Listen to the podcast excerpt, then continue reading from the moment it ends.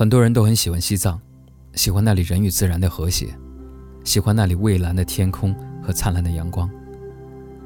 但是，一个小男孩告诉我，他最讨厌拉萨的太阳。他说，他眼睛里的西藏，天是灰色的，树是黑色的。他指着不远处的布达拉宫说，他看见的只是一个轮廓。这个男孩叫多吉，是2015年我在布达拉宫广场上。偶遇的一个少年，十六岁，高高的个子，瘦瘦的，非常帅气的藏家大男孩。可是他的眼睛很浑浊。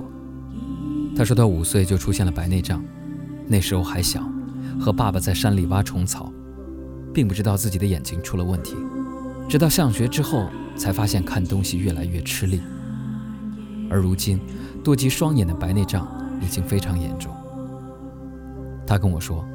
小时候的梦想是当一名足球运动员。